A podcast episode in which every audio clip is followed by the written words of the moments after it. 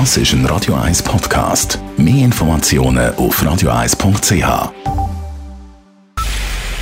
Es ist 9 Uhr.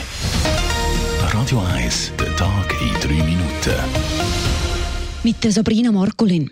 In Führungsetagen von Schweizer Firmen sollen bald mehr Frauen sitzen.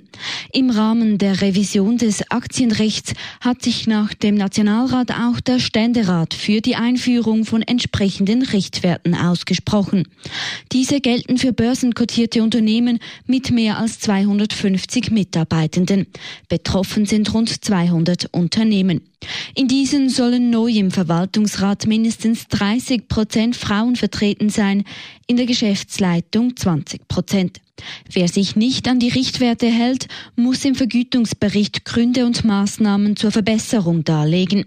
Daher waren auch viele Bürgerliche für die Einführung dieser Richtwerte, so auch CVP-Ständerat Beat von Lanten. Eine Ablehnung dieser hypersoften Maßnahme würde von der Bevölkerung als schlechtes Zeichen gegenüber der gleichberechtigten Berücksichtigung von Frauen in Kaderstellen der Unternehmen verstanden werden. Nach dem letzten Freitag würde diese Ablehnung recht eigentlich auch ein Schlag ins Gesicht der Frauen darstellen. Mit dem überraschend klaren Ja aus dem Ständerat zeigt der Frauenstreik vom letzten Freitag erste Wirkung. Amnesty International zeigt sich tief besorgt über die weltweiten Rekordflüchtlingszahlen. Laut dem neuesten Bericht des UNO-Flüchtlingshilfswerkes UNHCR waren letztes Jahr weltweit knapp 71 Millionen Menschen auf der Flucht. Das sind so viele wie noch nie seit der Gründung des UNHCR vor 70 Jahren. 80 Prozent der Flüchtlinge kommen in Nachbarländer unter und nicht in den USA oder Europa.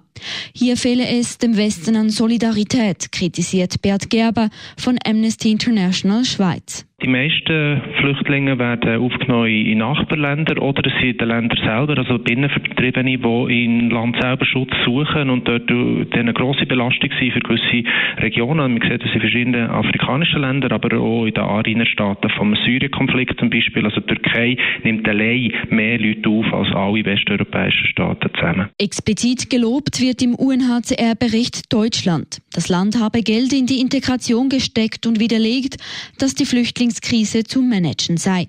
Andere Länder sollten das Modell Deutschland kopieren. Die Aargauer Regierungsrätin Franziska Roth tritt per Ende Juli zurück. Sie sei nicht mehr in der Lage, die Erwartungen der Wähler zu erfüllen, teilte Roth mit. Ende April erklärte die Politikerin den Austritt aus der SVP, nachdem sie von ihrer Partei mit diversen Vorwürfen eingedeckt und zum Rücktritt aufgefordert wurde. Der Aargauer Regierungsrat bedauert die Entwicklung, die zu diesem Entscheid führte, schreibt er. Am 20. Oktober kommt es zur Ersatzwahl. Der frühere französische Präsident Nicolas Sarkozy muss sich zum ersten Mal vor Gericht verantworten. Ihm wird Bestechung und illegale Einflussnahme vorgeworfen. Konkret geht es darum, dass Sarkozy 2014 versucht haben soll, einen Staatsanwalt am obersten Gerichtshof zu bestechen. Er versuchte, Informationen zu einem Ermittlungsverfahren gegen seine Person zu erhalten. Gegen den Ex-Staatschef wird auch in weiteren Fällen ermittelt. Radio 1 Wetter. Am Abend bleibt es grösstenteils trocken. In der Nacht ist es dann wechselnd bewölkt mit ein paar Regengüssen oder Gewitter. Morgen Donnerstag gibt es einen Mix aus Sonne und Wolken. Es kann den ganzen Tag zu Regen oder Gewitter kommen. Temperaturen rund 23 Grad. Am Freitag und Samstag ist es dann bewölkt mit ein bisschen Sonne und auch da kann es wieder Regen und Gewitter geben. Das Ganze bei etwa 22 Grad. Das war der Tag in 3 Minuten. Das ist ein Radio 1 Podcast. Mehr Informationen auf radio1.ch.